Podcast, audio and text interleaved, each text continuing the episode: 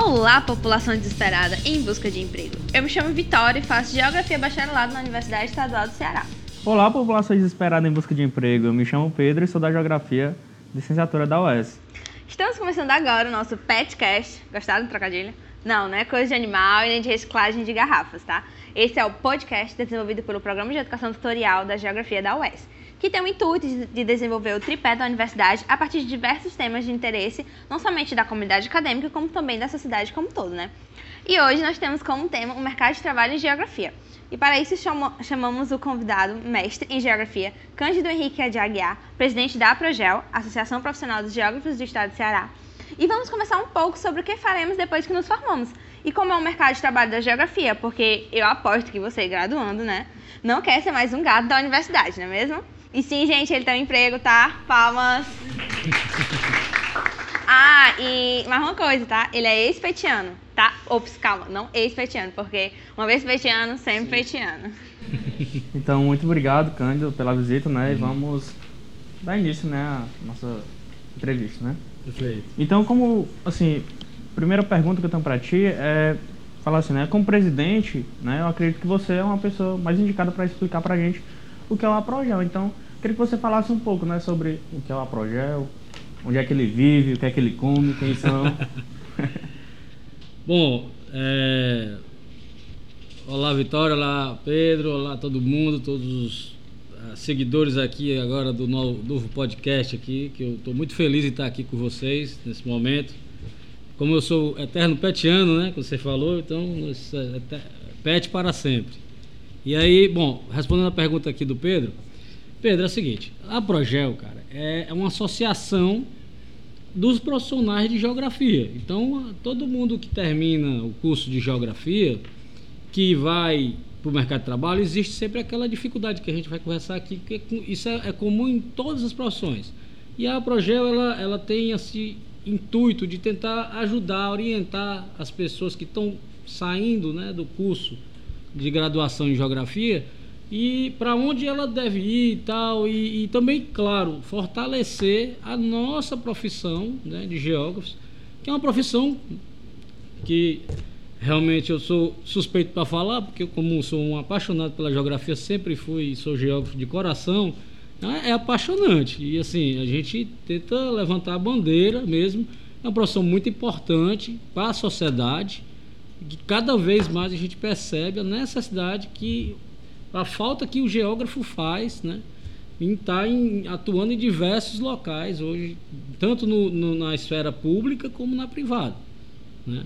Então assim a Progel, ela, a, a, associação, ela tem esse intuito de tentar fortalecer a categoria dos geógrafos, né, a, a nossa profissão. Aqui no caso nosso, a Progel é do Estado de Ceará todo, então é todo o Estado de Ceará mas existem a Progel em todos, em to, vários outros estados do Brasil, né? Não são todos os estados, porque tem alguns que não têm ainda, mas a grande maioria tem. E nós temos também a Federação Nacional dos Geólogos, que é a FENAGEL, que eu também sou parte da atual diretoria da, da federação, que é a FENAGEL. Então a FENAGEL ela já é a, a, a, união de todas as associações de geografia, não só da Progel, mas outras associações né, dentro dessa federação, que é, já tem um âmbito nacional, né, a ação dela é nacional.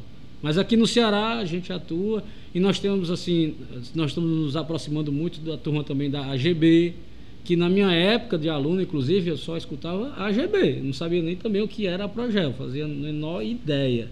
Né? E já existia, porque a Progel ela existe desde 98. Ela existe. Mas infelizmente ela ainda era muito presa ao Conselho Regional de Engenharia e Agronomia, que a gente luta para também eles falarem geociências, pelo menos, né? Porque fica só na agronomia, na agronomia para, que é o CREA. Mas existem as geociências e nós estamos lá. Ok? E hum. Vocês como são? Como é que funciona a Progel? Tipo, vocês sim, são contratados, sim, são voluntários? Não, a Progel ela é uma associação, a gente todos lá que estão, estamos, né, é, que fazemos parte, somos voluntários. É, ninguém tem salário lá nem nada, certo? Todos são profissionais que tá, atuam ou na universidade, ou na iniciativa privada, ou na, na iniciativa pública, né? no serviço público, mas todos são geógrafos. Que, que hoje a diretoria é composta por 12 geógrafos, inclusive desses 12, dois são professores universitários, certo? E tem um que é, um, até o, o atual vice-presidente, nosso vice-presidente lá da associação, é diretor da COGÉ, da Companhia de Gestão de Recursos Hídricos, né? diretor de operações da COGÉ, o Bruno. É, eu estou lá como presidente, né? Eu, eu, faço milhões de coisas. Além de dar aula em universidade particular, que eu dou aula em pós-graduação, eu também estou na, no Senai, no Serviço Nacional de Aprendizagem Industrial, através de consultoria. Já há 15 anos que eu estou no Senai, eh, trabalhando carteira assinada, eh, contratado na área ambiental lá do Senai. Então todo dia eu estou dentro de uma indústria diferente. Aí o que a gente estudou, não sei se vocês ainda têm a disciplina de geografia das indústrias. Eu tive essa disciplina também. Então hoje eu, eu, eu atuo diretamente, eu sou praticamente o, o, o discípulo da Ana Fani que, é, que fala dentro das indústrias, certo? Então, é, que a, o Senai pertence à Federação das Indústrias. E eu também tenho uma empresa, né, que eu sou sócio, que trabalha na área ambiental, como tem outros associados lá também da diretoria, como a Magda, que vocês conheceram, né? Que também tem uma empresa dela. E a gente tenta fazer trabalhos na área ambiental, de consultoria, principalmente em estudos ambientais, né, é, programas de recuperação de áreas degradadas, esse tipo de, de serviços técnicos voltados para a área ambiental. Certo? Bom, aí assim, são 12, igual o PET, né? 12, são 12 lá também, certo? E fora os 12 da diretoria, nós temos os associados. Não paga nada para ser associado, é totalmente gratuito certo? E nós temos reuniões mensais. Todo mês tem uma reunião ordinária, onde a gente conversa por vários assuntos lá, né? mas os principais sempre giram em torno da questão da nossa profissão no mercado de trabalho, né? as dificuldades, as coisas que existem. Ok? É, outra pergunta que eu tenho para fazer para ti é, é assim, é, depois dessa, dessa explanação, eu percebo que é muito amplo né, e tal. Mas assim, eu queria estreitar um pouco a discussão, fal, é, falando assim, qual a relação da Progel especificamente com a universidade? Será que pode falar um pouco? Posso, sim, claro. Olha, a Progel, ela tem a aproximação dela com a universidade, é mais no sentido que a gente está, inclusive, trabalhando agora, de tentar começar a ter essa proximidade com os alunos para poder vocês que estão aqui dentro da, da academia vocês começarem a, também a perceber o mercado que está lá fora. E como nós estamos, estamos na linha de frente, vamos dizer assim, tentando lutar pelo fortalecimento da nossa categoria como geógrafos, é, a gente pode estar tá sinalizando para vocês, ó pessoal, lá fora o mercado está pedindo isso. É bacana se vocês estudarem essa área mais, mais afinco, vamos dizer assim. Né? A, a, até Recentemente, a Progela foi é, consultada pela coordenação do curso de Geografia aqui para a gente dar uma declaração e eu, eu enviei, e foi muito bacana isso, inclusive, falando sobre quais as disciplinas que têm mais relação com o mercado de trabalho hoje, que gente, como sugestão da Progel para adequar a, a grade curricular de vocês aqui. Né? E aí a gente pegou a lei, não sei se vocês sabem, mas nós temos uma lei federal que determina quais são as competências de um geógrafo. Deve ter. É uma lei de 79, quer dizer, já tem mais de 40 anos. Ano passado fez 40 anos que ela existe. Certo? E lá está claramente falando o que, que o geógrafo faz, quais são as competências dele e tudo. Então, a gente não precisa estar tá inventando roda. Né?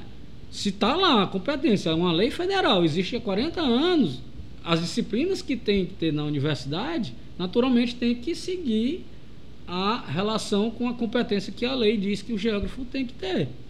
Então tem que criar, se não tiver uma disciplina que dê essa competência, tem que ser criada essa disciplina. Mas se tiver, beleza, show de bola, tá, tá atendendo. Né? Então a gente trabalhou eh, dentro dessa, dessa perspectiva e, e passamos esse ofício, inclusive, para a coordenação do curso de Geografia aqui. Fora isso, como eu falei, né, o nosso, nós temos dois conselheiros hoje da Progel, que faz parte da diretoria, que são professores da universidade. Né? É, atualmente, inclusive, o professor Fred, um dos conselheiros da gente lá, aqui da UES, e o professor Hernani, que é o professor da UVA, a geografia lá da UVA. É, também, essa diretoria agora que nós estamos é, é presidindo, ela tem o intuito de interiorizar a Progel, para não ficar só Fortaleza. Então, o primeiro braço da gente foi Sobral, que tem a, uma universidade lá que tem geografia, e a gente está também com o plano de ir lá para o Crato, que também tem geografia, lá no Cariri, e Limoeiro, que é outro canto que Iguatu também tem um curso de geografia. Então a gente está tentando aonde tem curso de geografia está mais próximo. Certo? É, e o, o senhor já falou que passe social é gratuito, né? É gratuito. É, eu queria saber se tipo tem alguma sede para onde as tem algumas reuniões, onde é que são, onde é que ocorrem essas reuniões? A, a, a Progel hoje ela fica no sétimo andar do prédio do CREA. Tem uma sala lá, né, nossa lá da Progel. E o, o, prédio do CREA é no centro da cidade, ali na Castro e Silva. É o prédio Edifício São Pedro, salvo engano o nome. E, e, e nós nos reunimos nessa sala que fica no sétimo andar. Uma vez por, por mês, como eu falei, é feita essa reunião. Qualquer pessoa pode participar, não precisa ser associado. Você pode ir como ouvinte sem problema nenhum. Um aluno, estudante pode ir lá assistir e tal. Pode até, se quiser dar alguma sugestão, a gente sempre está aberto lá. Todas as, as ideias e sugestões é muito bem-vinda. Inclusive, por falar em ideias e sugestões, nós estamos com um edital de ideias, né? Aberto aí, gratuito também que pode ser utilizado, pode ser escrito estudantes de geografia podem participar. Não precisa ser profissional, né? E quem ganhar é um prêmio, é um prêmio de desempenho, é, a gente chamou de é, prêmio é, de é, é, ideias urbanas sustentáveis, certo? Então, é, a, a, essa edição desse ano, que é 2019, 2020, a ideias urbanas sustentáveis, a, o tema é recursos hídricos urbanos, ou seja, as questões relacionadas aos nossos rios, lagoas, córregos, riachos que correm por dentro da cidade de Fortaleza, né? E que tem sérios problemas. Né? Basta ter uma chuva como o dia de ontem para hoje, a gente vê que a cidade vira um caos. Né? Então, é bem pertinente, inclusive, esse tema. Então, a, lá a gente está recebendo todas as ideias, tem lá um edital, inclusive, quem quiser acessar o edital tem o Instagram da Progel, né, que é, você vai lá, Progel CE, que é do Ceará, e na, na bio lá tem um link do edital para você olhar, é gratuita a inscrição, como eu falei, pode ser participar, pode aluno participar, e, e quem ganhar, ganha o prêmio, que vai ser entregue no dia do geógrafo, que é no dia 29 de maio, que a gente vai entregar o prêmio. Vai também ganhar a equipe que vencer, que pode também ser por equipe, vai ganhar uma bolsa de 50% de desconto numa pós-graduação em planejamento urbano sustentável. Uhul. Olha aí, viu, é. Bem Pegando bacana. as ideias aqui, ó, PET Gel, vamos lá é. nos candidatar. Bem legal, bem legal. E aí, assim, aquela turma que mandou a ideia, né, mas que não ganhou, não se preocupe, ganha do mesmo jeito. Eu vou explicar por quê.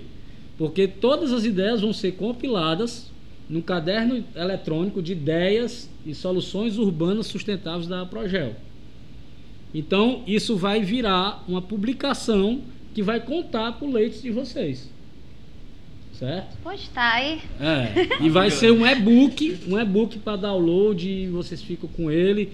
A gente vai ter também publicações em meio físico, mas vai ser é, restrito. A gente vai mandar para a coordenação dos cursos de geografia, né, em meio físico. E para, no caso aqui de é Fortaleza, as ideias vão ser para Fortaleza, vamos encaminhar para a prefeitura, né, para também mostrar a contribuição de nós, geógrafos, para a nossa cidade. aqui da, de Fortaleza. É, a contribuição que as pesquisas que são feitas na universidade, Sim. né, tá chegando na sociedade. Sem dúvida, Isso é né? muito importante. É, é um canal, né? É, isso. É isso aí. É, aí assim, né, um outra, outro questionamento, né? Porque como eu venho da licenciatura, Uhum. e aparentemente, assim, não sei se eu estou enganado, mas aparentemente o, o Aprogel, ele, ele tende a, a atingir apenas o pessoal da modalidade do bacharel ou ele também consegue atender esse pessoal advindo da licenciatura? É boa pergunta, Pedro. Isso aí é uma coisa que a gente tem que deixar bem claro, né? Vamos dizer assim. O que é que acontece? Nós estamos sediados no CREA, né? Então o CREA, ele é o conselho profissional com- voltado para os geógrafos. No entendimento legal, hoje a lei, ela permite que o licenciado, não só em geografia, mas qualquer outro curso que faça mestrado ou doutorado em geografia, ele possa a, obter as competências de geógrafo, bacharel e inclusive ter a carteirinha do CREA e tal, do Conselho Regional de Engenharia e Arquite- Arquitetura, não, e Agronomia, né? Por conta de uma lei de 85, um decreto de lei de 85. Só que está tá sendo alterado, porque na realidade, olha só como é uma coisa louca isso. O cara faz, vamos supor, odontologia, tá? Vou dar um, um exemplo assim bem esdrúxulo, tá? E aí ele faz um mestrado aqui na UES em geografia. Ele se torna geógrafo. Quer dizer, não precisa nem fazer curso de geografia, né? Graduação, basta ele fazer qualquer outro curso de graduação e fazer dois anos de mestrado depois na, na geografia que ele passa a ser geógrafo. Não existe outra categoria profissional no Brasil que tenha essa possibilidade. Né? E aí a gente fez uma, era uma luta antiga até da, da FENAGEL, que comentei aqui, para alterar isso. E ano passado né, nós tivemos o. Tem um projeto de lei que está tramitando já há mais de 10 anos no Congresso para poder alterar isso aí, a gente dá mais, mais é, autonomia às graduações de geografia. Que infelizmente elas estão, elas estão inclusive deixando de existir. Existem, eu conheço vários cursos, né, a gente tem relação com outras Aprogel de outros estados, e as pessoas estão relatando, ó, aqui a universidade não está ofertando mais um curso de bacharel em geografia, só em licenciatura. Aqui a universidade não tem mais nem licenciatura em geografia, nem bacharel. Quer dizer, os cursos estão deixando de existir. Né? E aí isso a gente não quer. Mas por que, que isso acontece? Por conta que há um desprestígio na graduação do geógrafo, por conta da sociedade. E aí e é essa luta que a gente está fazendo de reconhecimento da nossa profissão, do- da nossa importância para a sociedade. E uma lei dessa, alterando, a gente consegue garantir melhor esse fortalecimento. Então, só voltando mais para a tua pergunta. Lá a Progel, apesar, ela, como ela está no Conselho Regional CREA lá de engenharia, a priori é só para bacharel, né? Porém, nós temos licenciados que são mestres em geografia e obtiveram a carteira do CREA. Então passou a também fazer parte. Mas a associação, ela é para quem tem a carteira do CREA, né? no caso do Conselho Regional, certo? E aí pode-se filiar sem problema nenhum à associação. E se eu não tiver e, e quiser me associar, pode, mas para efeito do CREA, eu tenho lá, vamos supor, 100 associados. Se eu tiver 80 com carteirinha, o CREA só entende que eu tenho 80 associados, ele não entende que eu tenho 100. Entendeu? Para ele só quem tem o CREA. Que aí é para poder a gente ter a nossa sede lá, né, ocupar o espaço. É, ele também dá, dá suporte para a gente em termos de é, é, não só a estrutura física, mas se a gente precisa eh, participar de um congresso de profissionais, como aconteceu no ano passado lá em Palmas, que, que, que- a Progel teve presente, ele dá o, a- dá o suporte financeiro de passagens e estadia para a gente poder ficar lá né, e participar, para estar também re- realizando esses encontros, certo? Então, assim, é importante, fora a Progel, tem a AGB também, né? É bom deixar claro isso. Mas assim, a gente precisa sempre andar juntos, porque juntos a gente já é pequeno, separado não é nada, né? A gente tem sempre estar juntos. Então assim, eu eu fui formado em bacharel e licenciatura. Então, eu primeiro me formei em bacharel, depois terminei a licenciatura. Então, é, eu acho que é, é, a gente não pode pensar em separar, segregar. Eu detesto. A gente, a gente é um, nós somos um profissional que a nossa maior riqueza é exatamente essa visão sistêmica que a gente tem. A gente tem uma visão do humano e do físico que pouquíssimos profissionais têm. E essa, é, na realidade, é a nossa maior riqueza em termos de, de ciência. Né? Porque com essa visão eu consigo ver as relações sociais, econômicas, ambientais que estão no espaço. Sem essa visão eu não tenho, eu só tenho uma visão míope de um, um ponto. Né? E o geógrafo ele consegue ter essa possibilidade. Então, ó, se você é da área gosta mais da área humana, ótimo, mas não, por isso você deixa de ver algumas questões ambientais, porque como geógrafo você acaba vendo. Se você gosta da área ambiental, mas da área física, beleza. Da mesma forma, você acaba precisando sempre um pouco da área humana também, como geógrafo. Né? Porque senão você vira só um geólogo, ou um geomorfólogo, ou um geofísico, ou um outro geo que não um geógrafo que enxerga o todo. Né? Essa é que é a ideia, beleza? É, e assim, né, pegando uhum. esse, esse, gancho da, da, tua, da tua conversa, né? Uhum. É, tenho reparado que, assim, claro que na geografia a gente entende que é uma ciência muito ampla, uhum. de diversas áreas e tal, mas eu tenho percebido que na questão do bacharelado, é, essa área mais crescente no atual cenário e tal, tem se restringido muito a área do geoprocessamento. Sim. Então, assim, eu queria muito saber qual a tua visão disso, né? Se tem um, uma discussão sobre isso ou outras vertentes que podem ser seguidas além desse geoprocessamento. Porque, assim, a gente, aqui na UES, né, que é a, a nossa Universidade Estadual do Ceará, uhum. a gente tem os, os, próprios exemplos, né, que os alunos é, do bacharel tendem a, a selecionar, escolher, né, ir para o laboratório de geoprocessamento justamente por causa dessa área já bastante Sim. mais divulgada. Então, eu queria que você falasse uma visão sobre, sobre isso. Tá? Não, legal, bacana aí sua pergunta. É bem pertinente no dias, nos dias atuais, porque é o seguinte, a tecnologia, a inovação, ela é parte da vida profissional, não só do Geo, mas de todo mundo, todos os profissionais. E bacana essa pergunta, porque olha só, pouca gente sabe disso, mas se vocês pesquisarem, vocês conseguem chegar com certeza. O, o CEO, o chefe, o quem manda no Maps, Google Maps, né, lá nos Estados Unidos, no Vale do Silício, é um geógrafo. Ele tem uma equipe de muitos programadores de TI, a galera que vai trabalhar nas ferramentas de TI. Mas quem comanda é um geógrafo.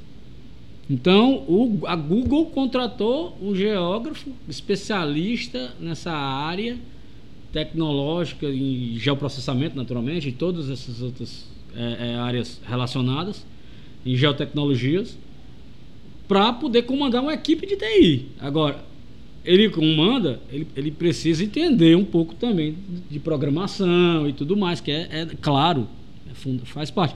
Mas isso é uma ferramenta. A análise, a criticidade, a avaliação, ela vai além. E é, e é nesse estágio, nesse nível estratégico que, que a gente está. Não no, a parte tática operacional de mexer numa ferramenta. Porque mexer numa ferramenta no computador, por exemplo, você faz um curso específico, você trabalha na, ali, naquela ferramenta. Não precisa ser formado, vamos dizer assim, para poder só manipular a ferramenta. Mas para poder ter uma análise maior do que você está fazendo, do que você pretende realizar com aquela ferramenta, né? aí você precisa ter um conhecimento mais amplo no sentido da nossa geografia aqui no caso, Né? E aí o, o geoprocessamento nessa, nessa quesita aí, desde a minha época já, eu sou formado, entrei em 97, né? já se falava em geoprocessamento como algo assim que fundamental. Né? Já, já se passaram o quê? Nós vamos fazer 25 anos aí, ano que, daqui a dois anos, que eu entrei na universidade e, e geoprocessamento já era algo né, fundamental. Então, assim, as tecnologias, elas vão avançando. Né? Hoje, eu até fiz já um artigo falando sobre essa questão, eu sempre estou publicando artigo. É, hoje você utiliza muito é, é, algoritmos de geolocalização. O Uber se utiliza da, da geolocalização. É, todos os principais aplicativos de, de que, que, hoje a maioria das pessoas utilizam, o Google Maps, né? Então assim, você, você usa, usa direto. O geomarketing hoje é, trabalha muito. Você vai passando é, próximo de uma determinada é, loja, a, a, o seu celular é reconhecido que você está naquela loja próxima, você recebe uma mensagem, às vezes, você está navegando aqui nem percebe daquela loja que está ali passando pertinho. Mas por quê? Porque ela identificou que você está passando próximo dela por conta da sua localização. Isso é geomarketing. Entendeu? Então, assim, as tecnologias avançam. E a gente, como geógrafo, precisa acompanhar essa galera aí, essa turma aí, senão fica para trás mesmo. Mas, volto a dizer, mexer uma ferramenta é uma coisa. Analisar, criticidade, avaliar, definir estratégias, aí é um outro nível mais, mais amplo, gerencial, que é onde a gente tem que estar tá atuando mais fortemente. Beleza? A gente vai agora fazer uma pausazinha, bem rapidinho, né? Molhar um pouquinho a boca, beber água, tomar um cafezinho, né? E depois a gente volta pro nosso Petcast. Bom, assim, né? Eu, como já estou prestes a me formar, praticamente, né? Como eu sou do bacharelado da geografia, eu tenho um pouco de receio de sair da universidade, principalmente por causa dessa questão do mercado de trabalho, né? Eu vejo que o mercado de trabalho é muito escasso, e eu queria perguntar para você como foi você sair da universidade para entrar no mercado de trabalho e, e também como, se, como é que você vê a questão da geografia no mercado de trabalho, por exemplo.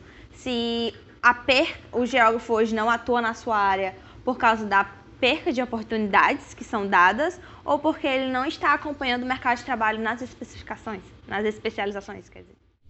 Não, legal. Vamos lá. Assusta mesmo. Sempre assustou. E quando eu saí, eu vou dar um relato meu.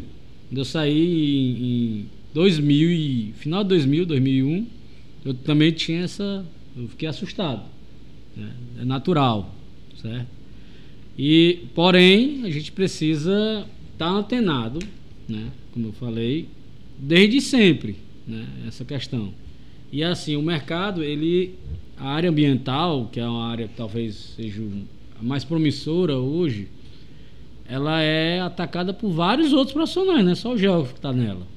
Né? Então você tem aí engenheiros diversos, engenheiros ambientais, engenheiros civil, que atua também na área ambiental. Você tem a figura, inclusive tem, um, tem cursos agora, eu ouvi um dia desse, engenheiro urbano, não sei se você já ouviu falar.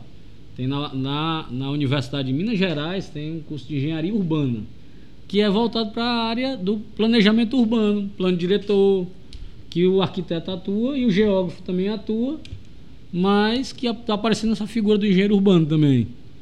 Né? Então, assim, o mercado ele realmente ele é bem concorrido, né? É, é, mas nós temos um diferencial, como eu falei já aqui para vocês.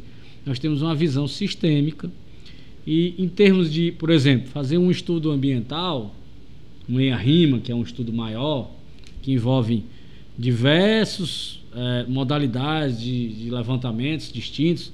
Você tem aí desde aspectos sociais, econômicos, ambientais, de diversos. É, bio, é, você tem o meio biótico, né? Você tem que ser feito o um levantamento, fa, fauna, flora, é, a questão geológica, mineralógica do local.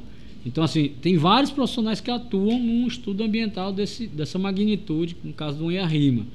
Desde geólogos a engenheiros de pesca, às vezes, é, engenheiros ambientais, mas todos eles não têm o que o geógrafo tem, que é essa visão mais sistêmica do todo. Então nós somos assim os profissionais mais adequados para serem os é, coordenadores de equipes de estudos ambientais, porque a gente consegue dialogar com todas as áreas, uma vez que nosso curso dá essa visão mais sistêmica. Né? Você tem disciplinas, a gente vê geologia, a gente vê várias disciplinas distintas, né? É, é, que dá essa, essa condição para o geógrafo, certo? Então, mas aí volta a pergunta, mas como é que eu vou conseguir isso? O mercado está muito difícil para todo mundo, não é só para o geógrafo, né? Isso é fato. Nós temos, hoje mesmo eu estava vindo para cá, é, apesar dos pesares, nós estamos ainda com um país de mais de 11 milhões de desempregados. Né? Se você parar para pensar, é muita gente. Tem muito país que não tem 11 milhões de habitantes no mundo. Então, é, é, é complicado porque está complicado para todo mundo. Mas, geralmente, quando sai da universidade, o profissional, o ideal é que ele vá atuar de maneira como estagiário ou até mesmo de forma voluntária, gente, para a gente conseguir obter uma experiência prática mesmo de campo e começar a formar o que chamam de rede de contatos, né? Que é muito importante você ter desde sempre uma boa rede de contatos e se destacar. Se destacar, quando eu digo, não é só no seu trabalho, no que você está fazendo, porque tem muita gente, mas tem poucos profissionais de verdade que são comprometidos com o que fazem, que buscam fazer de maneira com qualidade o seu trabalho, com eficiência, né? E, e, e atendendo prazos e tudo mais, né? de, de forma satisfatória. Então, tem muita gente, mas tem muita gente é, que não tem compromisso, vamos dizer assim. Né? É, eu mesmo, por exemplo, nós temos uma empresa a gente aqui acolá precisa estar tá contratando um profissional para atender determinada demanda na área. E tudo tem prazo. E se a gente não ficar em cima e tudo, tal, acaba que o prazo passa e o cara não entrega o trabalho. Ou às vezes entrega um trabalho que eu tenho que refazer o trabalho do cara. Então, assim, tem muita gente, mas tem poucos que são bons profissionais. Então, se você busca ser sempre um bom profissional, né? E aí isso começa desde esse momento da universidade. A universidade, gente, ela é, é muito bacana porque é, é, é, o início da sua rede de contatos futuros profissionais. Porque quem é bom na universidade, quando chegar lá na frente, o cara vai dizer, rapaz, eu, aquele meu colega, aquela minha colega da universidade, o cara era bom, ele só tirava nota boa, ele era, era realmente interessado, participava das coisas e se tornava referência. Então ele é lembrado, ele é lembrado. Pode ter certeza disso. E aí, dessa forma, a gente começa a identificar os locais. E o sol nasceu para todo mundo. Tem mercado para todo mundo. Principalmente se você começa a se destacar de forma eficiente, como eu falei, com competência, certo? Mas não queira, claro, iniciar já ganhando 10 mil reais, porque você não vai conseguir isso. Você vai ter que começar pequeno. Tem, a gente tem que entender que a gente está saindo da universidade, ainda está engateando na vida profissional inicialmente, né? Ó, eu me formei em 2001, né? 2000 para 2001. Já se passaram 20 anos, né? E a batalha diária, de 20 anos de experiência na área da geografia, né? Ah, hoje a gente pode. Eu estou atuando na universidade, mas é porque tem uma história para contar para trás de 20 anos. Né? É, não dá para você sair já de pronto da universidade já querendo lecionar na pós-graduação. Não tem como. Até porque você nem pós tem, né? Certo? Então você tem que criar o seu, o, o seu caminho. E o estudo é muito importante. Faça um pós. De preferência, um mestrado, logo não perca muito tempo. Eu, eu pessoalmente perdi tempo, porque eu fiz o meu mestrado, eu já estava oito anos formado.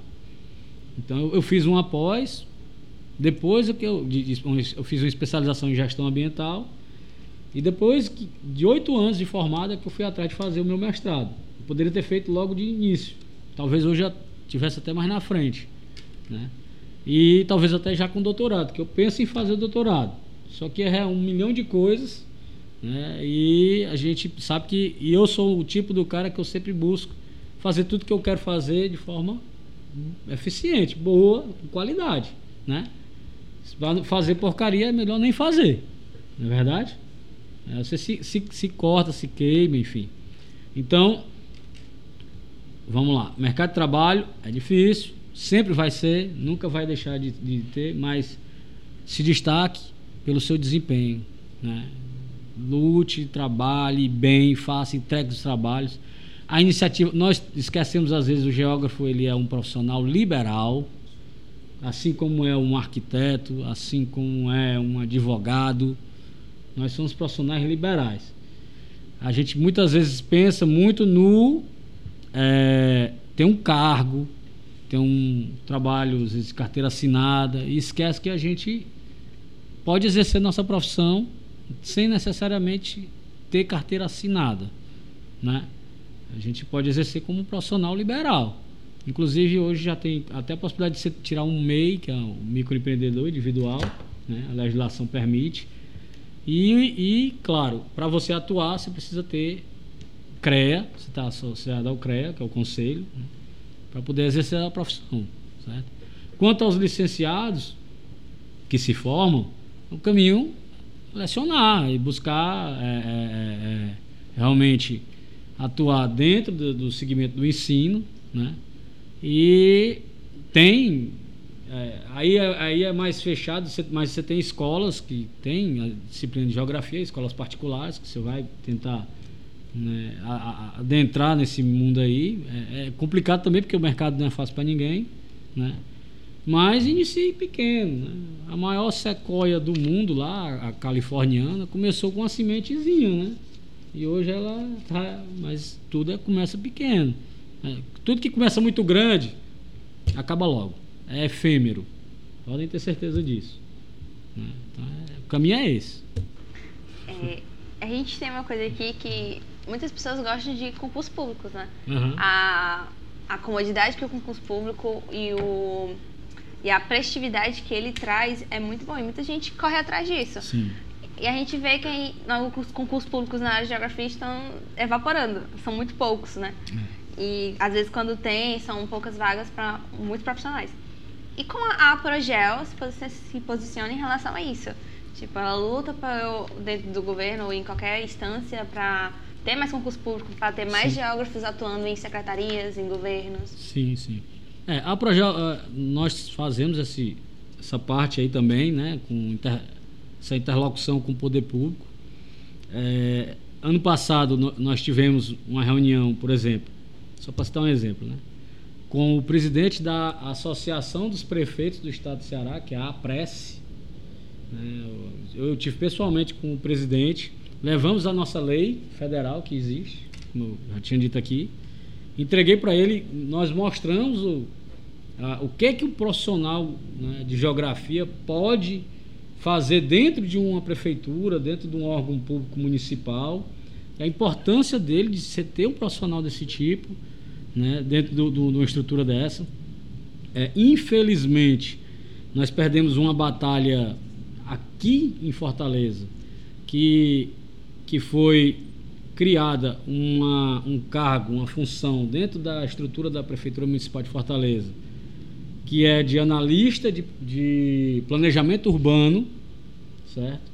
Tem essa, essa, esse cargo, essa figura foi criada agora na gestão passada, né? Aliás, nessa gestão, que ainda não terminou, né? E na gestão municipal, mas o geógrafo ficou de fora. É, para esse cargo foi definido o agrônomo, foi definido o engenheiro ambiental, o engenheiro civil, o arquiteto, mas o geógrafo não foi colocado. Nós mandamos uma, um ofício para é, o Instituto de Planejamento de Fortaleza, que é o IPLANFOR, aonde ia ficar lotado, né, o profissional, mas infelizmente só foi notificado, eles não mudaram. Né? Nós tentamos argumentar e mostrar as, as cidades. Eu pessoalmente, aí eu posso falar porque eu gosto muito dessa, é, é muito sensível à minha pessoa essa questão do planejamento urbano. As cidades estão sofrendo muito por falta de planejamento, por falta da visão sistêmica que um profissional geógrafo pode dar para esse planejamento. É, eu fico muito feliz porque o, o, o Fortaleza 2050, é, 2040, é, foi coordenado por uma geógrafa, que é a Magda, né, a, a parte ambiental, né, a parte que ele é, foi dividido em algumas partes, mas a parte ambiental foi a Magda, ela ajudou muito. Olha, gente, depois vocês podem até perguntar para ela, ela é uma pessoa 10. Quando ela atuava lá, que era uma equipe de vários profissionais, todo mundo ficava de boca queixo caído. Porque ele dizia assim, meu Deus, como é a geógrafa, como é que um geógrafo dessa sabe de tanta coisa? Né? Ficavam impressionados realmente com o nosso conhecimento sistêmico, eu falei. Como a gente consegue entender várias partes distintas, diferentes, coisas que eles não conseguiam enxergar daquela forma. Mas é, é, é por conta da nossa formação. Então, infelizmente, hoje a Prefeitura de Fortaleza, né, eu estou dando exemplo porque nós estamos aqui, ela não tem mais o, o, o que tem de profissional geógrafo lá, foram de concursos antigos, e eles estão, esses estão se aposentando. Eu pessoalmente já conheço um, inclusive está se aposentando esse ano, e vai deixar de existir. E a nossa cidade está sofrendo aí, cada vez que chove, cada vez que está crescendo aí de maneira desordenada, como vem sempre crescendo ao longo de décadas, né? de, de forma desordenada, sem planejamento, sem uma visão sistêmica que o geógrafo poderia atuar, ajudar nesse sentido, né? E aí, e aí tem esse problema. Então a gente tenta levar isso para os municípios no âmbito da esfera estadual da mesma forma nos concursos públicos. Né? É, recentemente, lá, lá, quando sai um edital de alguma prefeitura para um órgão ambiental, a gente sempre está prestando atenção se eles colocaram ou não um profissional de geografia. Quando não colocam, a gente manda ofício notificando, é, tenta fazer uma atuação junto, em conjunto com o CREA. Se for o caso, até vai ao Ministério Público para tentar uma ação mais judicial, judicializar o negócio, para a gente poder estar tá presente. Agora, essa ação é uma ação, vamos dizer assim, é, mais reativa. A gente precisa ser mais proativo. E ser proativo o que é? A gente se antecipar aos editais. E nesses, nessas esferas públicas, como a gente fez ano passado indo na prece, e mostrar para eles a importância deles terem profissional de geografia.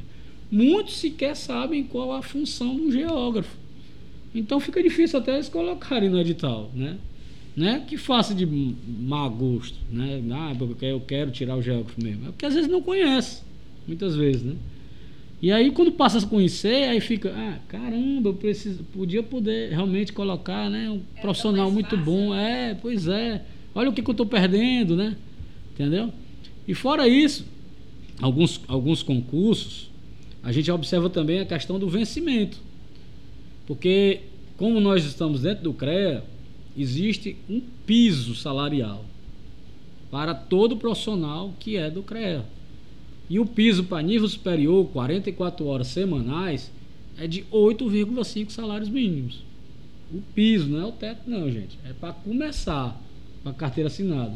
Então, concurso público, que tem lá o nome geógrafo, certo? Para contratar como geógrafo, de 44 horas semanais, que não obedecer o piso, a gente pode entrar com ação para que eles eh, sejam uma retificação no edital para atualizar de acordo com o piso definido, que inclusive é, é uma lei federal, certo? aí o que, é que acontece muitas vezes? Os concursos públicos não contratam geógrafos, eles contratam analista ambiental. Aí, aí, né? É, tem lá, né? O geógrafo, mas como o nome da, do cargo é analista ambiental, você não contrata como geógrafo, você contrata como analista ambiental. Aí meio que burla um pouco a lei, né? É, aí bota um piso menor. certo? Mas assim, a gente vai lutando, né, nesse dia a dia, tentando mostrar e tentando dar, dar valor, realmente. É, tem que fazer passeata, né? Chegar lá na secretaria É. e dizer, "Ei, nós somos geógrafos, existimos, viu? É, isso mesmo, isso mesmo. A gente precisa se fazer presente, gente. Quem não é visto, não é lembrado. Não é verdade? A gente tem que estar presente em todos as- os eventos, em todos os locais, tá lá, marcando presença. Se possível, se tiver espaço para você falar, pergunte, certo? Fale, qualquer coisa, mas se faça presente e diga: sou estudante de geografia, sou um geógrafo. É, Faça questão de dizer, porque, ó, se nós que estamos na área não fizermos isso, não tem quem faça isso pra gente, não. Somos nós que valorizamos. Eu até brinco hoje, digo, ó, até para preencher cadastro em loja, para fazer compra, alguma coisa, quando tem lá função, geógrafo. Você vai numa pousada se hospedar, tem lá função, geógrafo. Certo? Você bote lá, ou então bote estudante de geografia. Né?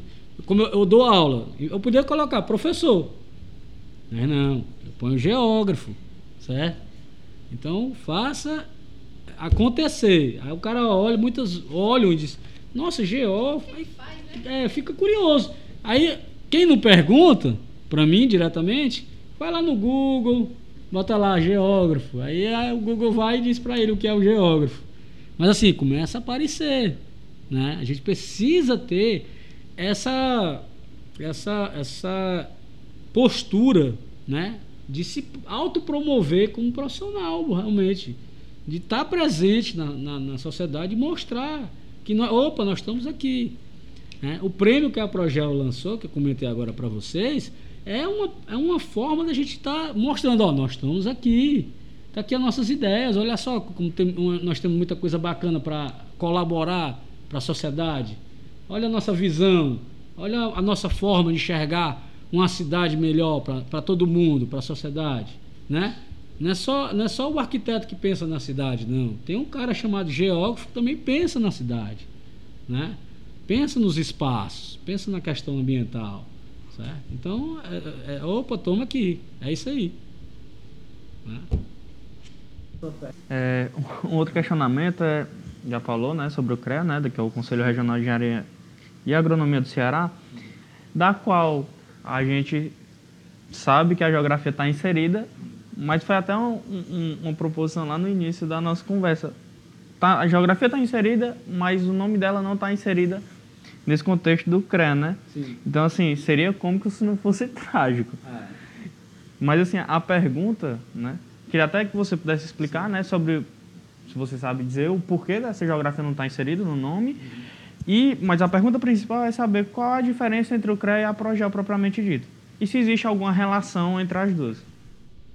Beleza, vamos lá. Primeiro, realmente não tem no nome oficial, lá na sigla, CREA, que na realidade o CREA, esse Azinho dele, nem era de agronomia.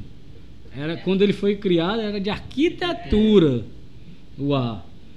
É porque a arquitetura criou o conselho próprio dela, que é hoje é o CAL, que é o Conselho de Arquitetura e Urbanismo. Né? E aí ia ficar só CRE, né? Fica estranho, né? Fica meio estranho, né? Aí a, a pessoa disse, não, mas tem uns Feio. agrônomos. Então vamos deixar a agronomia, porque é com A também, né? Aí pronto, aí deu certo. Mas realmente, não, nosso nome. Hoje já existe uma, uma ala dentro do CONFIA, que é o Conselho Federal de Engenharia e Agronomia, né? Que a gente faz questão de sair o nome Geociências, porque não é só a geografia que está lá, não. Tá a geologia, tá a geofísica, tá a meteorologia, né? Então, tem um- uma gama de outros profissionais das geociências que fazem parte do CREA e que também o nome não está lá, né? É, a- por exemplo, a oceanografia, que é uma outra geociência, ela não está no CREA hoje. Ela até pediu para fazer parte do CREA, mas o CREA negou. E ela hoje parece que está formando um conselho próprio dos oceanógrafos, certo? Está nesse, nesse caminho. A Progel, a diferença dela para o CREA, né? O CREA é o conselho que regulamenta a profissão, ou seja, ele é um. ele fiscaliza é, se, se os profissionais que estão realizando serviços que fazem parte da esfera dela estão atuando de maneira correta. Ou seja, se é, o engenheiro civil realmente está atuando como engenheiro civil e não como um geógrafo, por exemplo. Se o geógrafo está atuando como geógrafo, não como um agrônomo ou como, como outro profissional. Ou se tem algum outro profissional de fora do sistema, como por exemplo o odontólogo, que eu já falei hoje aqui, inclusive, se ele não está fazendo um serviço de engenharia, por exemplo, que não deveria. Então ele é um órgão fiscalizador para a sociedade, para garantir que a, que a sociedade vai estar tá recebendo serviços adequados. Então é nesse sentido. É como parecido com o Conselho Regional de Medicina, como a OAB, que é da, do, dos advogados, parecido. A associação a Progel, ela já é mais focada realmente na nos geógrafos e ela não tem essa característica de fiscalizar a atuação profissional, e sim de fortalecer né, e tentar promover aquela categoria profissional, que no nosso caso é a geografia. Certo? Então é, é, é nesse sentido. A Progel ela é uma entidade de classe que faz parte de outro grupo de entidades de parte, de classe, aliás, dentro do CREA, dentro do Conselho. Então hoje o CREA tem várias outras entidades. Tem a, a Associação dos Geólogos, por exemplo, tem a Associação dos Engenheiros Agrônomos e por aí vai, certo? Que fazem parte do que a gente chama de colegiado, né? que, que, que o CREA está relacionado, certo? Mas como profissional, você se formou, você quer atuar como geógrafo, vá lá no CREA. Inclusive o CREA hoje, para quem se formou, tem um, um, programa lá de anuidade gratuita para o primeiro ano, de quem é formado, se formou agora, né? E eles têm uns, uns, um, uns programas para você não pagar anuidade já de início. Tem um, outros casos lá, por exemplo, se você já tem mais de 30 anos né, de profissional atuando e tal. Aí eles dão um desconto de 90% na anuidade, que é, é pago uma anuidade lá no CREA, né? É, e aí existem também as ARTs, certo? Que são as anotações de responsabilidade técnica. Por exemplo, como geógrafo, eu emito ART. Todo o trabalho técnico que eu realizo, é emitido uma RT, uma anotação que é entregue junto com o trabalho. Essa RT, gente, é importante, inclusive, porque ela conta ponto até para concurso público. Vocês sabiam disso? É como se fosse um trabalho técnico, científico que vocês fizeram. Entendeu? Então, mas só tem validade se você emitir RT. Para efeito de concurso público, para pontuação. Tá? Entra como um acervo técnico do profissional. Tá? Então é, é, é, algo importante. E para você emitir RT, você tem que estar no CREA. Você não consegue emitir sem estar no CREA. Certo? É como se fosse o Lattes da vida do é. mercado de trabalho, né? Aqui a gente tem o nosso Lattes que Sim. diz o que, é que a gente fez, o que não fez. Aí na, no meio acadêmico, aí no meio mercado mesmo profissional é o RT, né? É isso mesmo. E tem muitos poucos geógrafos que se filiam, né? Que tem a carteirinha do CREA, né? É, é uma grande problemática isso, né? Sim, sim. Ainda existem muito poucos. É, o, comparado às outras profissões lá, nós somos talvez o, a, a, minoria. Acho que a gente só ganha dos meteorologistas lá. Porque também meteorologista até difícil encontrar, né? É, é, é o geógrafo você ainda vê. Aqui e acolá você percebe, mas o meteorologista é, é um gato pingado mesmo. Até porque não, nós aqui no Ceará nós não temos faculdade de meteorologia, né? Aí fica mais difícil mesmo. Mas existem. Porém, é, é, o que, que eu indico? Nós temos hoje curso de bacharelado em geografia tem duas universidades, né, que tem a UFC e a US tem bacharelado em geografia. Todo mundo que termina o curso, que é bacharel, pode já diretamente no CREA, solicitar a sua carteira. Como eu falei, a primeira anuidade é gratuita para quem está começando. E já a partir daí iniciar fazer seus estudos ambientais, que você já fica habilitado a exercer sua profissão, certo? Então você se cadastra nos órgãos uh, licenciadores e vai atrás de, de, correr atrás de seus clientes, né? das pessoas para lhe contratar para você fazer os estudos, os trabalhos na área técnica da geografia.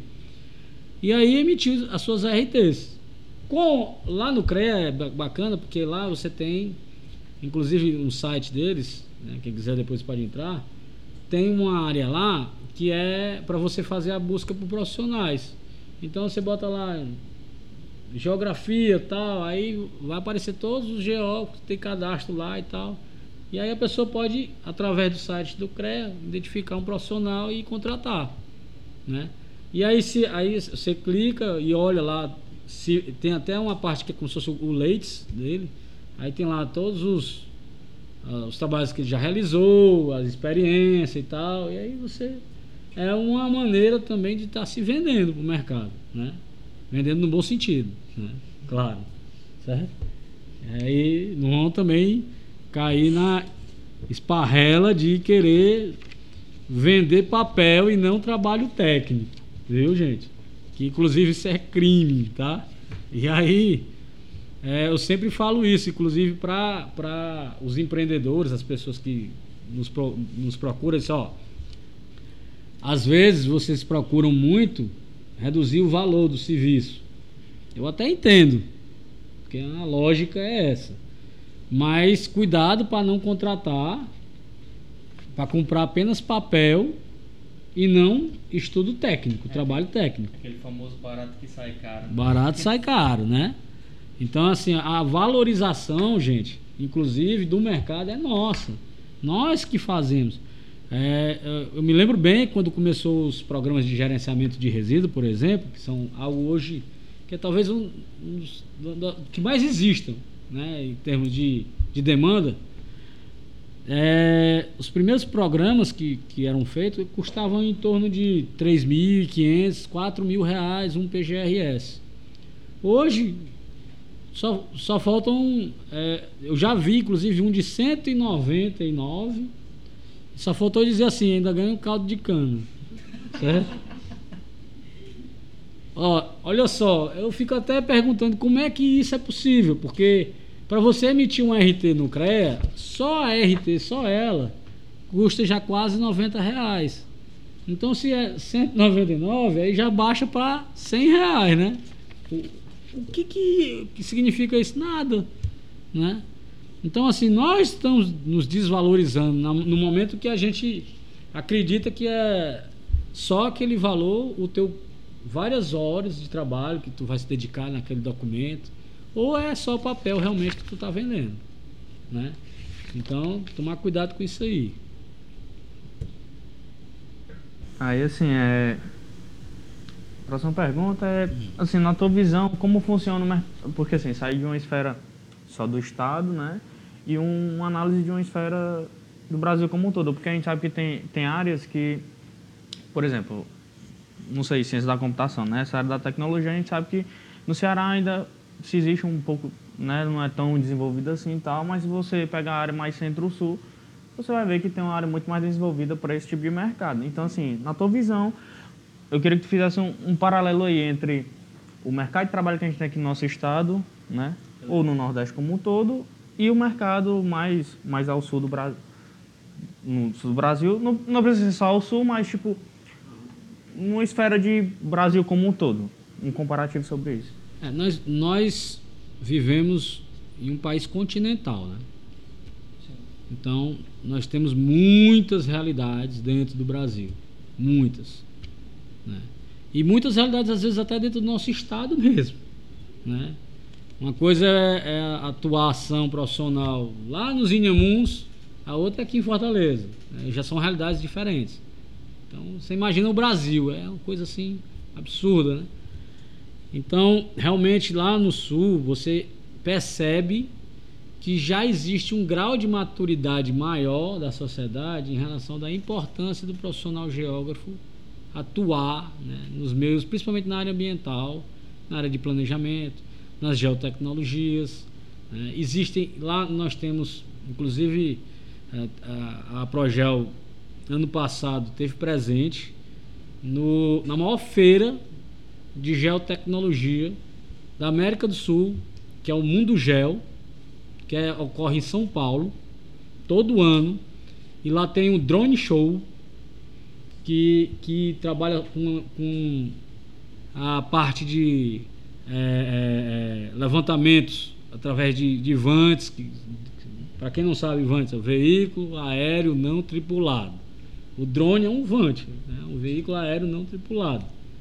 Então, com muita coisa bacana, muita inovação, muita novidade. E lá teve uma geógrafa de São Paulo que recebeu a maior premiação, certo? Que é uma colega nossa, inclusive da Progel de lá, de São Paulo, que recebeu a premiação por conta que ela tem uma, um, uma inovação voltada para smart cities, cidades inteligentes, através de, de, de ferramentas de geotecnologia, certo? Ela, ela, tem uma inovação muito bacana.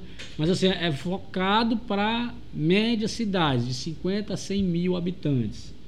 São Paulo tem muitas cidades de 50 a 100 mil habitantes. Né? Aqui é um pouco menos, no Ceará. E aí sim, é uma outra realidade realmente, inclusive econômica. Né?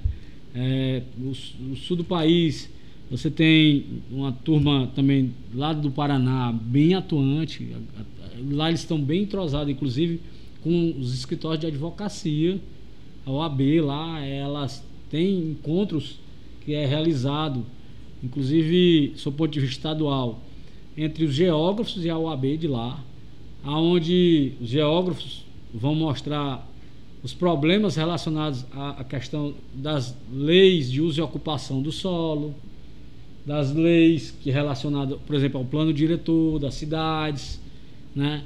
a, a legislação é, relativa à, à, questão do, do licenciamento ambiental, né, do, de vários empreendimentos.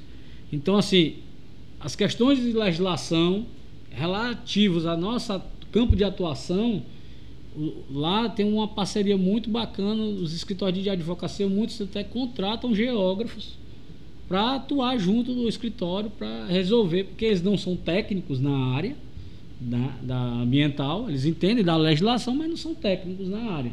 E eles precisam muitas vezes de um parecer técnico, até para balizar uma perícia judicial, por exemplo, que é um outro campo bacana, viu?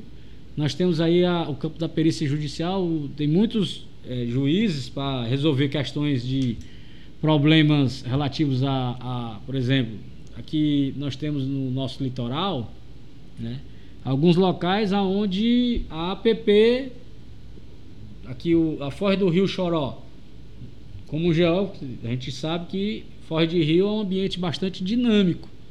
Né? Hora ela está mais aqui, uma hora está mais para cá, ela vai mudando o seu curso né? de acordo com a dinâmica costeira, que é bem intensa.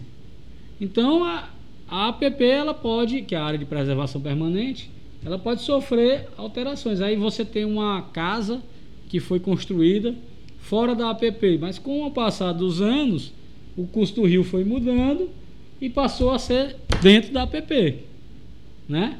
E aí o juiz para poder determinar se está correto ou não está uma ação judicial dessa, ele pede uma perícia. E quem que ele vai é, é, solicitar a perícia?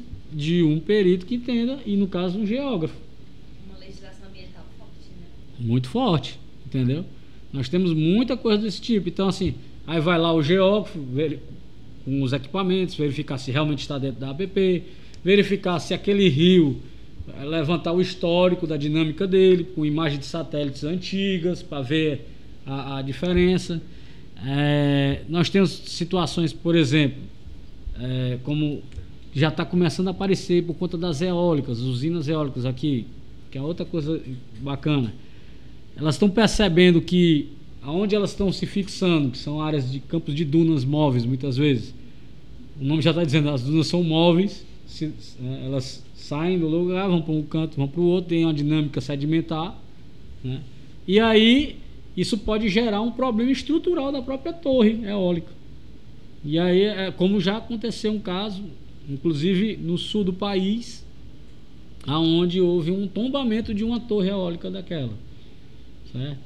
E aí, é, aqui no Ceará, a gente começa a perceber, por exemplo, que as, as empresas de, é, elas estão começando a solicitar serviços do tipo a gente fazer o levantamento da dinâmica, é, prevendo qual o cenário futuro daquela duna, o deslocamento daquela duna.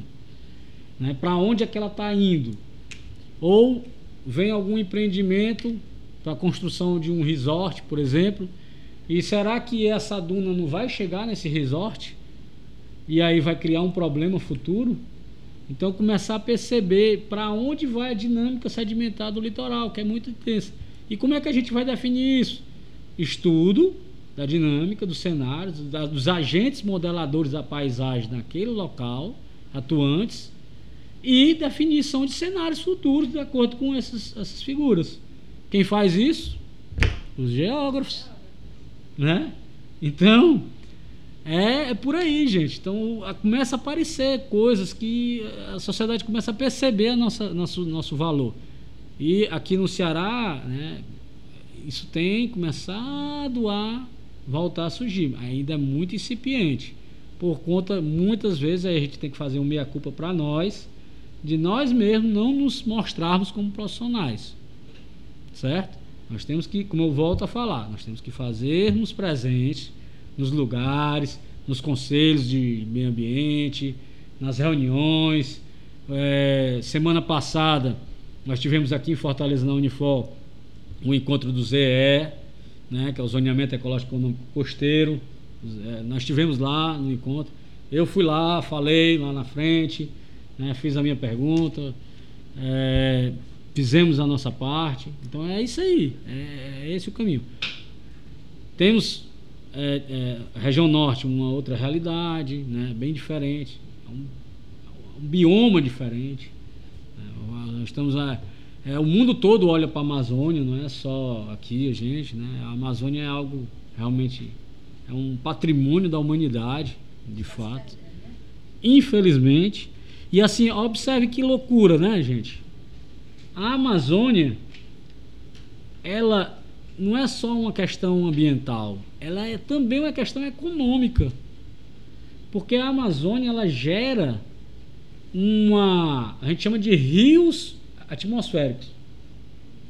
E esses rios que ela gera, com seu serviço ecossistêmico que ela tem, esse serviço, vai exatamente levar precipitação pluviométrica para a área agrícola, o principal celeiro agrícola do país. E o nosso país hoje é um grande produtor agrícola, por quê? Porque a gente tem áreas cultiváveis, né? somos o maior ecúmeno do mundo, né? territorialmente falando, certo? Então, é, nós temos muitas áreas cultiváveis que têm boa precipitação pluviométrica. Mas por que, que ela tem? Muito se deve pelo fato de existir uma floresta tropical do tamanho da Amazônia que dá, garante essa condição. Sem ela, deixa-se de existir a precipitação que nós temos hoje e a, a nossa economia agrícola vai para o espaço. A gente perde competitividade. Tá entendendo? Então não é só uma. Eu até fiz um artigo ano passado que falando assim: Amazônia, pulmão da economia. O nome do artigo é esse. Porque todo mundo fala pulmão do mundo, né? Do pulmão do em termos de ar. A gente sabe que o ar, o principal oxigênio, é, realmente é o oceano. Né? O maior contribuinte de oxigênio para o mundo é o oceano. Mas a Amazônia ela é muito importante para a nossa economia. Certo? É fundamental. É por isso que ela precisa estar muito bem preservada. E aí eu estou falando só de um aspecto da economia que é da parte agrícola, sem contar da questão do patrimônio genético que existe nela. Que esse aí, então, é outro ponto fundamental. Né? O que existe lá de é, patrimônio genético, gente, é para é, é, algo assim maior até do que a questão agrícola brasileira. Né? Realmente nós temos um, um, um país espetacular, realmente. Infelizmente, ele não é muito bem utilizado da maneira correta, né? como é para ser. Isso aí. Ah, mas eu preciso dizer, antes de estar falando aí, eu tava pensando aqui, é, nós geógrafos, os geógrafos são muito fodas, né? Ah. Aí eu precisava ter dito, agora eu preciso falar agora. Essa é a palavra, nós somos muito foda mesmo, a gente precisa muito falar fodas. mais isso. É isso aí. Ah, mas- A gente tem algumas perguntas aqui, né? sim. É porque assim, pra quem não sabe, o, o, o programa está sendo. A gente está executando aqui o programa, mas nós temos outros membros que estão presentes aqui, estão com várias dúvidas, né? E aí a gente. Os outros membros do PED, né, que estão Exatamente, aqui. os outros membros do PET, então eles solicitaram aqui algumas dúvidas, né? Uhum. Que eu acho que. Você quer fazer uma pergunta aí, Vitória? Eu faço a outra? Pode ser? Pode sim. É, Então, Assim, ó, a primeira pergunta, né? Eu vou ler aqui, ó. Então, pode-se dizer que o mercado de trabalho para a modalidade do bacharelado está atrelado ao licenciamento ambiental? E qual a grande dificuldade do geógrafo nessa temática? Tá. Não só o licenciamento. O licenciamento é um viés, né? Fora o licenciamento, você tem outras outras áreas que você pode atuar. Como eu falei, tem levantamentos topográficos, você pode fazer levantamentos é, planioaltimétricos, né? Que pode ser realizado por um geógrafo. Agora, naturalmente, o CREA ele exige que você tenha disciplina, tenha cursado disciplina de topografia para poder realizar esse serviço. o mínimo, né? É, senão você não pode fazer. E aí é daí a importância da gente ter uma boa grade curricular que dê condições da gente atuar depois de sair da universidade. Porque senão a gente pode estar cheio de.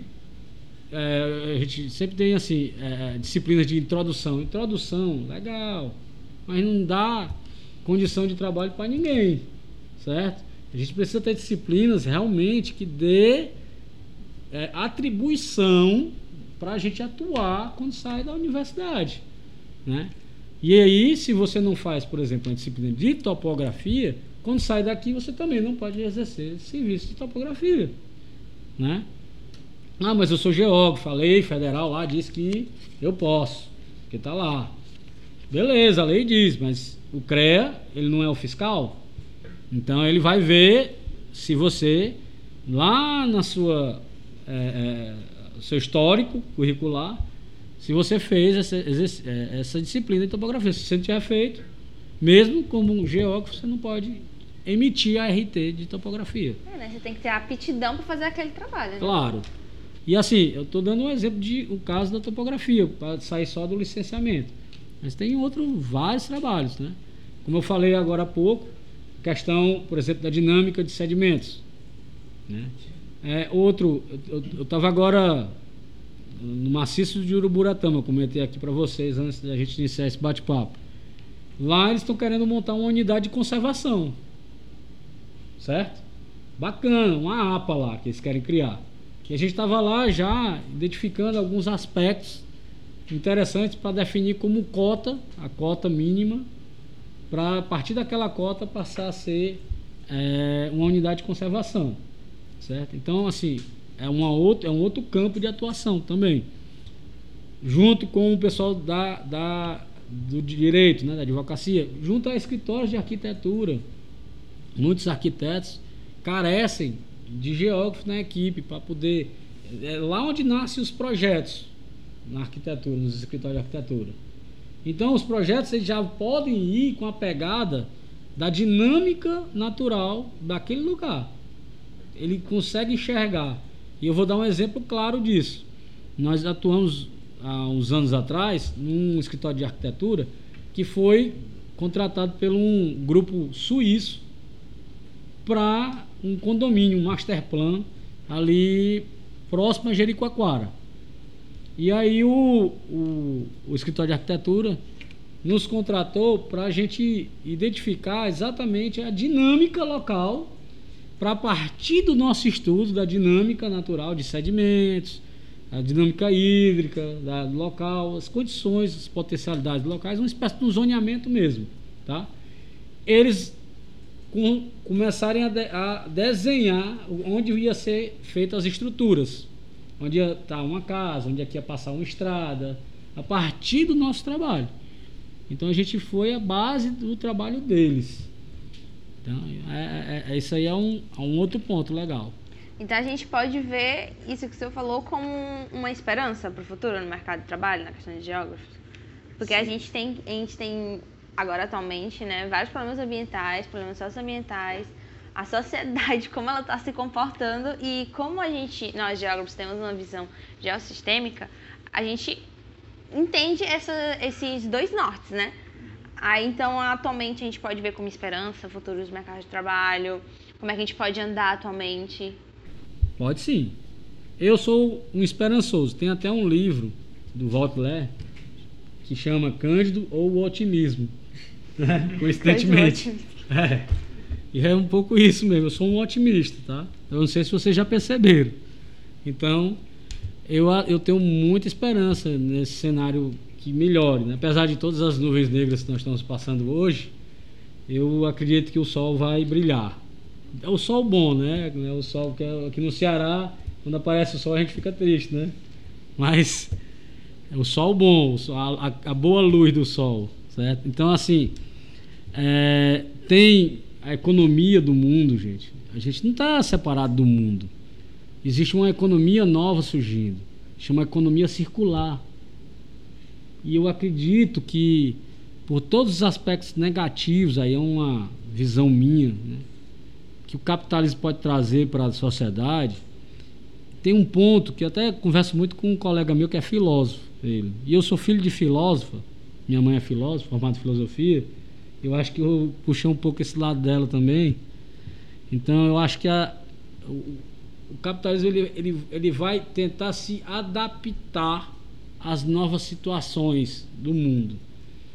Ele já não é mais o mesmo do século XIX, ele, já, ele foi se adaptando. E eu acho que a próxima fronteira, que é, em termos de adaptação, é exatamente essa economia circular.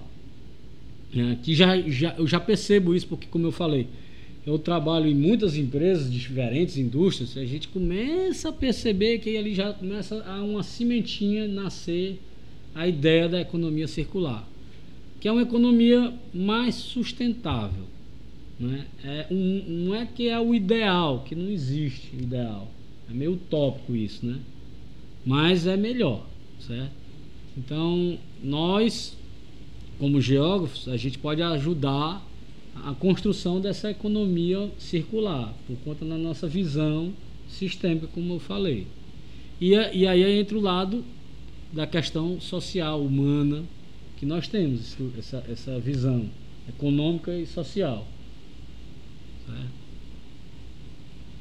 É, uma outra dúvida aqui que surgiu, né, dos nossos uhum. outros membros é falando um pouco mais da área das tabulações, né? Uhum. As tabulações de dados para mapeamento está em alta e essa tabulação ela é uma dificuldade? É, a tabulação ela tá ela ela tá melhorando, ela, ela já foi bem ruimzinho no começo, mas hoje ela está bem melhor. Mas o que precisa, novamente, é a gente estar tá atento e estudar, buscar a informação, o estudo, o conhecimento né, para poder começar a, a trabalhar melhor. Né? Assim, a, hoje, com o advento da tecnologia, muita coisa ajudou. Né? Antigamente, você fazer trabalhos desse tipo era um, uma loucura, assim. Você não tem as ferramentas tecnológicas que tinha, que hoje nós temos. Então hoje ajuda bastante. E, e, e é um, um campo que pode ser trabalhado também, certo? sem dúvida. Hum. A gente já escutou sobre o mercado de trabalho, a gente já falou hum. sobre o que é a Progel, estamos hum. o CREA. E agora a gente quer saber, tipo, você como PET egresso, é, do, daqui do PET, Geografia da UES, né? Uhum. A gente quer saber o que o PET levou, fez de relevância para o seu mercado de trabalho, o que ele levou para sua vida pessoal quando você saiu daqui do PET. Como é que você, ou quando você saiu daqui da universidade, como é que o PET contribuiu para sua vida fora? Posso dizer que muito. Muito mesmo.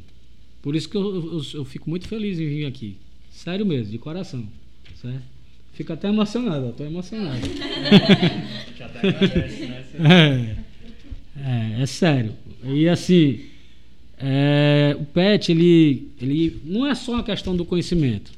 Porque aqui, se você olhar, a gente está em equipe. E lá fora, a gente trabalha em equipe. Então isso ajuda muito, muito mesmo. Né? A área ambiental, que é onde eu atuo principal, a gente está o tempo todo trabalhando em equipe. Então quem não sabe trabalhar em equipe vai se dar mal. Né? Não vai, não ajuda, certo? É, e, e, a gente tem múltiplas visões diferentes. Tem pessoas que pensam muito diferente de você. Mas saber entender a diferença, isso é fundamental. Até porque, como eu falei um pouco mais, mais cedo, né, aqui na conversa, o GO, como ele tem uma boa possibilidade de se tornar um coordenador de equipes, a gente precisa saber trabalhar em equipe, saber unir as pessoas, saber tirar o melhor de cada um né? de maneira que cada um, todo mundo tem algo bom para contribuir. Né? Ah, ah, pode ser o cara, ah, eu não me dou bem com fulano, ele tem uma visão diferente de mim, mas pode ter certeza, alguma coisa de bom ele vai ter para ajudar. Né? Pior que você pode parecer para você, mas ele vai ter alguma coisa legal. Né? Então, todo mundo pode ajudar de alguma forma. Então, o PET me ajudou muito nisso. Né? Você ter essa visão, principalmente trabalho em equipe. Né? Isso é muito legal. E assim, a formação de conhecimento, como eu falei, eu, se não fosse o PET, eu teria feito só um estudo, que é a monografia de graduação. Né? Fora isso, eu fiz mais dois. Então, é, isso fez com que eu também vivenciasse muito mais a universidade. Né? Eu estar tá muito aqui.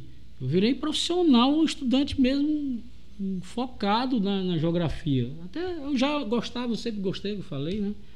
Então, para mim, isso é, foi muito prazeroso. E eu vou dizer uma coisa para você, gente. Se você faz o que você gosta, de coração, de verdade mesmo, o valor, o salário, é importante, claro, mas na boa, ele é o mínimo que te importa, porque tu tá fazendo o que tu gosta, cara. Entendeu? Tu tá se sentindo bem com aquilo. É isso que faz a diferença. Tá? É isso que a gente precisa entender. Às vezes a gente pensa assim, poxa, mas caramba, o, um colega meu nem formado é, mas faz trabalha no comércio, no tá, ganha três vezes mais do que eu. Será que se fosse trabalhar com aquilo, você ia ser feliz? É essa pergunta que tu tem que fazer, entendeu? É claro que a gente precisa se alimentar, andar para um canto, comprar uma roupa, enfim. Tem um basicão, né? Mas é o basicão certo? E isso você consegue, graças a Deus, hoje eu sou um cara, eu posso dizer que sou realizado, porque como eu trabalho como geógrafo, eu faço o que eu gosto de fazer. Como eu falei hoje para vocês, eu já amanheci em cima do maciço residual, chamado maciço de Uruburetama, a aproximadamente 21 graus, devia estar fazendo na hora, né? Nessa, nesse climazinho aí que nós estamos, tá? E fazendo um trabalho que eu acho legal, que eu, eu, eu sinto prazer naquilo. Então, o salário é bom? Com certeza. Vamos trabalhar para cada vez ganhar mais, né? Ótimo. Mas se você não, não tem aptidão no que você quer fazer, realmente não gosta daquilo, faça o que você gosta, cara. É essa, é isso que você tem que fazer. É essa pegada, né? E aí, voltando para a historinha do Pet, eu eu, eu fico muito feliz. Eu, eu teve o, os 20 anos do PET aqui. Sim. Né? O, o, eu tive o privilégio, eu digo até assim, de poder participar e vir aqui. Eu falei, não sei se tinha alguém da época aqui, que está aqui hoje, mas eu falei lá e, e, foram as palavras que eu disse lá, eu repito aqui. Para mim, o PET é. Se chamar, me chamarem 50 vezes, eu venho 50 vezes feliz de graça para mim, eu pago para vocês para vir pregar. É sério. É sério mesmo, é sério. Eu gosto daqui. Já podemos marcar, né? É, é tá, tá gravado aí, então pode ficar tranquilo. É, é mas sério. o pet tem realmente é, essa, é. essa harmoniosidade de família, Sim, né? Sem e de dúvida. pertencimento. É isso aí. É muito bom, é muito gratificante participar do, do programa, né? Então, assim, né, gente, queridos ouvintes, né? Deu pra perceber que a, a vida do crente é difícil, né? Você imagina a vida do crente geógrafo, né? Que ainda tem que lidar com os pagãos da, da Terra plana, né? Essa galera terraplanista. Nossa. E assim, pessoal, é, espero que todos tenham gostado, né? Nossos queridos ouvintes tenham gostado do nosso programa. Fiquem ligados nos próximos programas com mais temas relevantes. Se você gostou mesmo, compartilhe com seus amiguinhos estão desempregados, né? O tema aí fala muito sobre mercado de trabalho, muito relevante, né? E se você gostou, né? Compartilhe com seus amigos. E para mais informações sobre a Progel, né? A gente tem aqui as redes sociais, Sim. que o que a gente vai falar. Tá, é, nós temos o, o Facebook da Progel, que é só você colocar lá a Progel CE, que vai estar lá no, no Facebook. E tem também o Instagram, que é o arroba a Progel CE. Segue a gente lá, que a gente está sempre divulgando, né? É, e quem quiser também me acompanhar o meu pessoal, eu tenho o meu pessoal, que é o arroba Cândido Henrique Oficial, né? Que também a gente está sempre publicando, inclusive tem um site nosso, pessoal, meu, que é o candidohenrique.com.br, que tem vários artigos nossos lá. Acho que hoje tem em torno uns 20 e poucos artigos lá publicados, que a gente já vem publicando há muito tempo. E eu já vou de antemão já dando a informação que no mês de junho desse ano a gente vai estar fazendo a nossa primeira publicação. né? A gente quer ver se faz aí no- na Semana do Meio Ambiente, que é em junho, que é exatamente a compilação de todos esses artigos que a gente já vem fazendo numa publicação eletrônica. É isso aí. É legal. tem o, concurso, né, de ideias. Sim, sim, o concurso, não deixar de esquecer. Porque, ah, quando é que a gente pode escrever? Não existe inscrição oficial. O que você faz é, você tem a sua ideia, tem lá o edital, segue lá o que está lá. São, existem critérios, né, que a gente vai avaliar, sob o ponto de vista técnico e a inovação da coisa. E você tem que identificar o problema, né? O, o- qual é o problema que você identificou, qual a solução para aquele problema que você está propondo, né? E aí você manda isso para o e-mail da Progel. O e-mail da Progel é progelce@gmail.com até o dia 15 de maio. Você pode mandar para o nosso e-mail. A gente está recebendo todos, a gente vai ser avaliado né, pela diretoria da Progel. E aí o vencedor tem, como eu falei, tem critérios de pontuação. O vencedor vai receber o prêmio no dia 29 de maio, que vai ser comemorado esse ano na Câmara Municipal de Fortaleza, no auditório da Câmara, onde a gente vai estar entregando não só o prêmio, como a medalha geógrafo Caio Losso Botelho, que é uma comenda da Progel. Ano, passa é, ano passado foi entregue para a professora Mazé Rondon, que é a viúva do geógrafo Caio Losso Botelho, é um cearense, o geógrafo. E esse ano a gente ainda não definiu quem vai ser, mas sempre é um, um geógrafo que tenha contribuído de forma relevante né, para a nossa ciência. Pois é, gente, olha aí as oportunidades. Participe dessa, desse concurso aí, né? Que tem um prêmio maravilhoso. E Sim. também a gente não pode esquecer de seguir a gente, o PetGeoS, no Instagram. Gente, tudo minúsculo e tudo junto, viu? E Pet Geografia US no Facebook. E a gente vai continuando fazendo esses petcast, próximos capítulos, próximos episódios, né? Vão ser temas muito relevantes. E hoje a gente termina aqui com o nosso tema que foi sobre o mercado de trabalho do geógrafo, né? E sobre a Progel. Então, gente, tchau. A gente queria agradecer a presença do Cândido. Muito obrigado por ter Sim. se disponibilizado, Sim, né? foi a- muito a- a importante. vir aqui de graça 0800, né? Ah, hoje, né? Os próximos. Hoje. E é isso aí, galera. Até mais. Tchau. Valeu, pessoal. Obrigado também. A Valeu, gente- Pet. Sempre Pet. Uma vez petiano, sempre petiano. É, a gente se vê em outras oportunidades. Tchau, galera. Valeu. Bye, bye.